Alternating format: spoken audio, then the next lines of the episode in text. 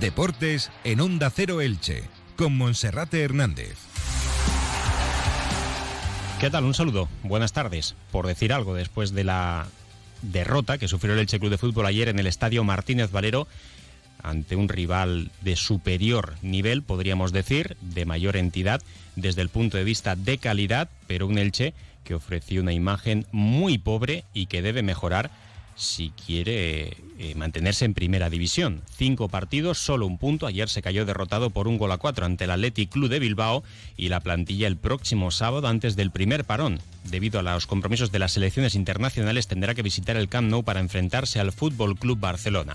Escucharemos hoy las voces de los protagonistas, cómo entonaron la autocrítica el técnico Francisco y cómo dio la cara al capitán del Elche Fidel Chávez, un mensaje donde dijo que el foco debe estar en los futbolistas, que Francisco lo está haciendo bien y que son ellos los que tienen que dar el paso al frente. Veremos si a partir del próximo sábado o dentro de tres fines de semana cuando ya comience el carrusel de duelos directos ante el Rayo Vallecano y el Real Mallorca. Hoy la plantilla tuvo descanso y a partir de mañana a las diez y media en el 10 Iborra reanudará los entrenamientos. Y también como cada lunes repasaremos los resultados más importantes de este pasado fin de semana con la victoria del Club Balomano Elche Femenino en casa ante el Mecali Atlético Guardés, la primera derrota del curso del Juventud dels por siete goles a uno en la primera división nacional y la primera victoria del Elche femenino en el estadio del Espa de Alicante. Comenzamos.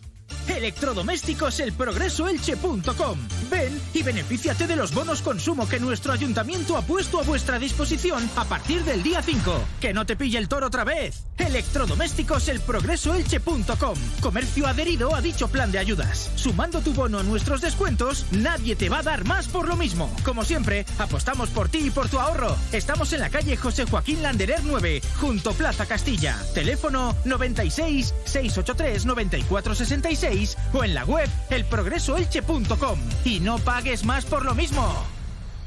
Saludamos a nuestro compañero Felipe Canals. Felipe, buenas tardes. ¿Qué tal, Monserrate? Muy buenas. Bueno, pues ayer asistimos en el Estadio Martínez Valero a un nuevo ridículo del Elche en este inicio de temporada, quinta jornada consecutiva sin conocer el triunfo, por un gol a cuatro perdía el Elche, pero prácticamente a la media hora ya le habían metido tres goles y llegaba al descanso con 0-4 en contra. Se vivió la mejor entrada de toda la temporada, con cerca de 25.000 espectadores que desafiaron al calor y al sol para estar en este encuentro frente al Athletic Club de Bilbao. Algunos de ellos, bastante, se marchaban en la primera parte y sobre todo en el tiempo de descanso y otros, fieles al equipo, esperaban hasta que terminara el partido para expresar su malestar con el equipo ilicitano, que en la segunda parte trató de mantener al menos el orgullo en alto, que marcó el gol del honor por medio de Ezequiel Ponce, de Ezequiel Ponce a pase de Lucas Boyé, pero que en ningún caso ofreció buenas sensaciones como para ser optimistas. Después del encuentro, el técnico Francisco hacía autocrítica, se mostraba apesadumbrado, bastante afectado que había acontecido después del mal encuentro que hizo el Elche y decía que de momento no está dando con las soluciones para poder sacar esta situación adelante. No obstante, dice que va a seguir trabajando con la intención de poder reconducir el rumbo y que todavía queda mucha temporada por delante. Ahora mismo no, te puedo responder si encuentro la, solución porque no acaba de pasar. Si lo hubiera tenido, lo hubiera hecho al minuto 10 no, no, la encontraba porque al final nos pesa mucho la situación, son cinco partidos sin ganar, encajando muchos goles, la primera parte, y no vuelve a pasar hoy lo mismo, pero dos goles seguidos. Entonces, claro, esto anímicamente, cualquier profesional, es difícil. Es la situación que estamos nosotros. Bueno, eh, ya digo, si hubiera tenido la solución lo hubiera dado, eh, y ahora toca pensar, volver a pensar en la solución, no, no hay más. O sea, cinco partidos, el que se quiera equivocar o confundir, la realidad es la que marca. No estamos compitiendo y estamos en los puestos que estamos por eso. Me gustaría responder a esta pregunta. Ya digo que nosotros pensábamos que iba a ser hoy, porque habíamos preparado todo muy bien, se había entrenado muy bien, y la, cara de los jugadores, pero no solamente del 11, de todos los que estábamos en el vestuario antes de salir, me decía eso. Pero es que nada más que salir, nos meten el primer gol y se nos viene todo abajo. Bueno, ya digo que al final me gustaría saber responderte a esto, pero de momento solo toca pensar que no estamos en el camino y que hay que seguir. Yo creo que ya he repetido muchísimas veces la situación física del equipo. O sea, nosotros no estamos en nuestro mejor nivel. Hay jugadores que venían sin jugar mucho tiempo, que no han entrenado habitualmente y esto no son excusas, pero es la realidad. Y ante equipos como el que hemos tenido hoy, si eso lo, suma, que hemos perdido prácticamente todos los duelos defensivos, pues somos inferiores. Bueno, pues el Elche que ayer introdujo de nuevo variaciones en los futbolistas y también en el esquema táctico. El equipo pasó a jugar con un único punta, con Lucas Boyé, pasaba a jugar con un media punta, con un sistema que en ocasiones parecía un 4-2-3-1, en otros momentos un 4-1-4-1. Quiso reforzar el centro del campo el Elche sin jugar con tres centrales porque el Athletic Club de Bilbao jugaba como único punta con Iñaki Williams y el once formado ayer por Francisco de salida, era el integrado por Edgar Badía entre los tres palos, lateral derecho como novedad por Lilora, eh, Paul Lirola, en el lateral izquierdo debutó Nico Fernández con mala actuación, gol en propia puerta a los ocho minutos, prácticamente uno de los primeros balones que tocó, pareja de centrales Enzo Rocco y Pedro Vigas, Rocco fue sustituido en el tiempo de descanso y va a tardar unas cuantas semanas en volver a jugar porque no lo está haciendo nada bien, en el centro del campo en el doble pivote Omar Mascarey junto con Gerard Gumbau, en la banda derecha actuó eh, Collado, Alex Collado, en la banda izquierda estuvo el delantero Peremilla, en la media punta Domingo Esquina y en la punta de ataque eh, actuó el Lucas Boyé. Lucas Boyé, que en la segunda parte fue de los futbolistas que menos bajó los brazos, de los que más corrió. El gol de Ezequiel Ponce, de hecho, fue fruto de un robo de balón de él en la zona del centro del campo para asistir en bandeja Ezequiel Ponce. Rápidamente cogía el balón con rabia para marcharse al círculo central se fajó y se peleó con todo, hay que sacarse el sombrero con Lucas Boyé, porque recordamos que fue un futbolista al que tentó el Sevilla para marcharse a un equipo de Champions, no pujó lo suficiente, tan solo 12 millones de euros, y Lucas Boyé ha asumido su situación para quedarse en un equipo en crisis, en un equipo que va a sufrir muchísimo para poder mantener la categoría, y ayer, lejos de resignarse, de borrarse o de bajarse o de bajar los brazos, fue de los futbolistas que más peleó en la segunda parte. También ayudó muchísimo uno de los capitanes, Fidel Chávez, que entró en el tiempo de descanso y también fue de los más aseados y de los más implicados en la segunda mitad. La verdad es que el segundo tiempo fue muy diferente al primero y el Elche pues ofreció otras sensaciones, pero también con el encuentro resuelto y con un Athletic Club de Bilbao que ya tenía el partido totalmente ganado. Fidel Chávez decía que los responsables son los jugadores y que el vestuario respalda 100% a su técnico, a Francisco.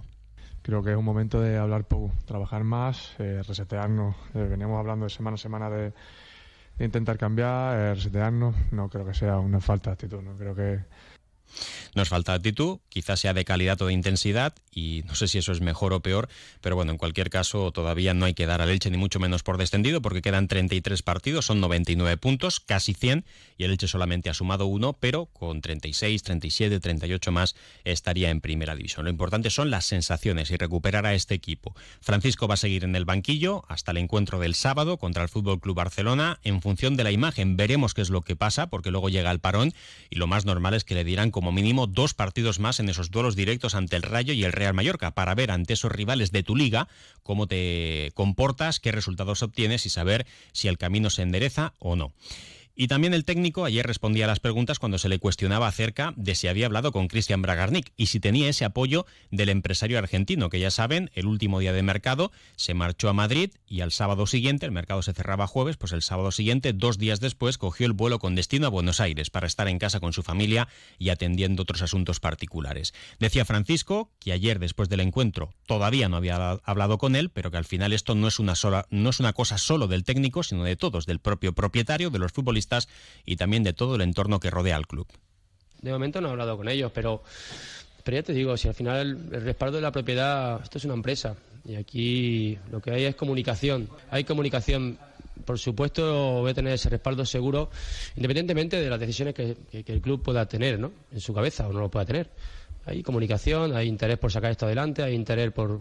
Pero aquí no depende de Francisco, ni de los jugadores, ni de la propiedad. Esto es de todos y, y por supuesto yo tomo decisiones. Yo he, cambiado, he vuelto a cambiar la alineación para encontrar el camino, pero no lo encuentro, no lo encontramos y, y ya digo, otro, otros cuatro goles que lógicamente nos pesa y nos hacen daño. Y a nivel clasificatorio, Felipe, la cosa sigue mal para el Elche, cada vez peor. Sí, bueno, es anecdótico porque solo se llevan cinco jornadas, pero el Elche es penúltimo con un punto y ahora solo hay ya dos equipos que no saben lo que es ganar. El viernes decíamos que eran cuatro, pero Getafe y Sevilla han ganado esta jornada, el Getafe a la Real y el Sevilla al español y por tanto se quedan eh, solo el Elche y el Cádiz sin victorias. El Elche un punto, el Cádiz eh, con cero porque el sábado volvió a caer contra el Barça por cero goles a cuatro. Así que el Elche está en penúltima posición.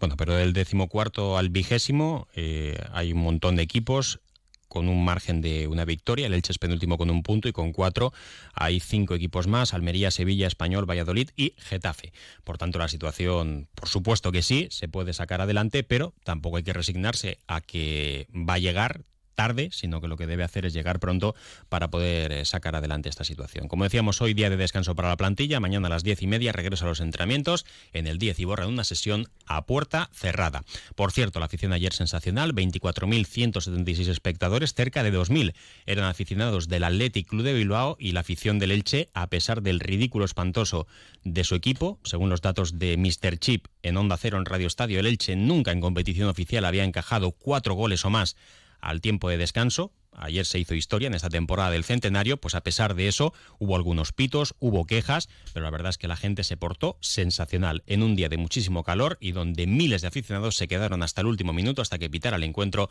para acompañar a sus jugadores a pesar de ese ridículo que se hizo ayer ante el Athletic Club de Bilbao. Hacemos una pausa y enseguida continuamos con más asuntos.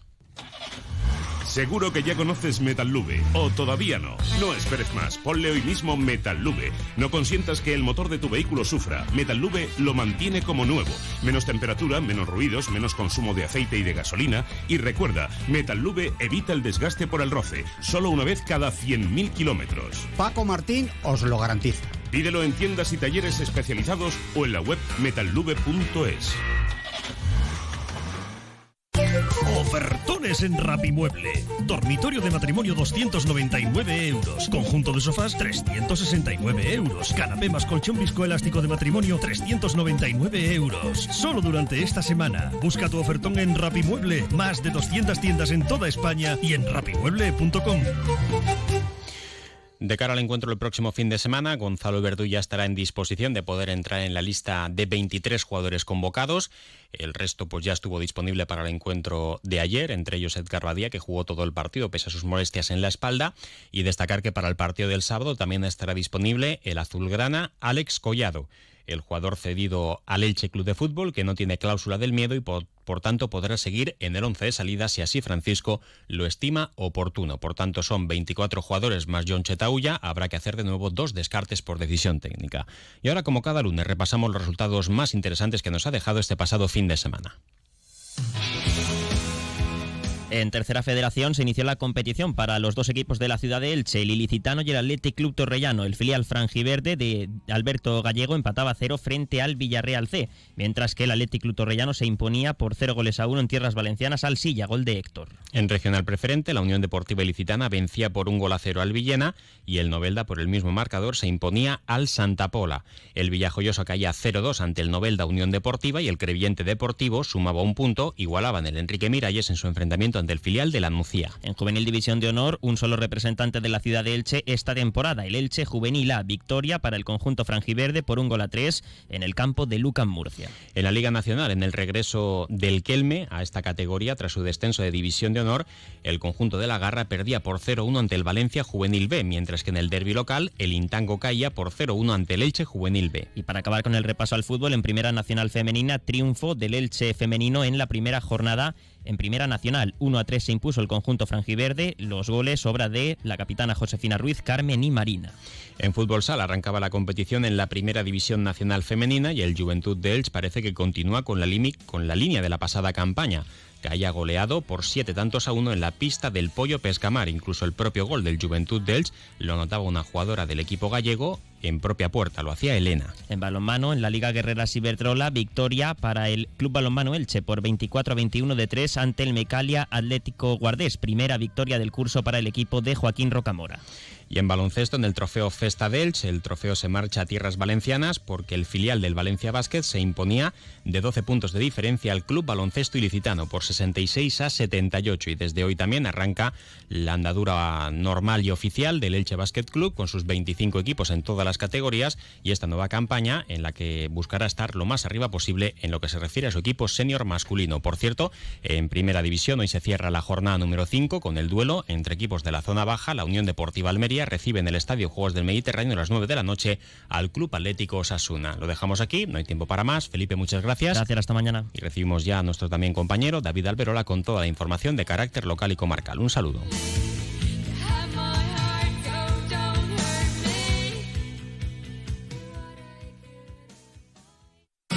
Comercial Persianera. Puertas, tableros, parquets, cocinas y bricolaje.